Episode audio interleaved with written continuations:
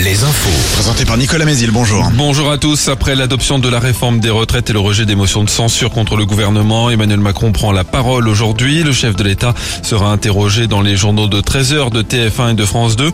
Il a reçu plusieurs ministres et ténors de la majorité. Hier, selon un participant à ces réunions, Emmanuel Macron a affirmé qu'il n'y aurait ni dissolution, ni remaniement, ni référendum. Les grèves et les manifestations continuent. Des barrages filtrants installés hier à des ronds-points à Segré, Angers, Ou aux Herbiers. Nouvelles actions aujourd'hui, notamment en Vendée à la Motachar.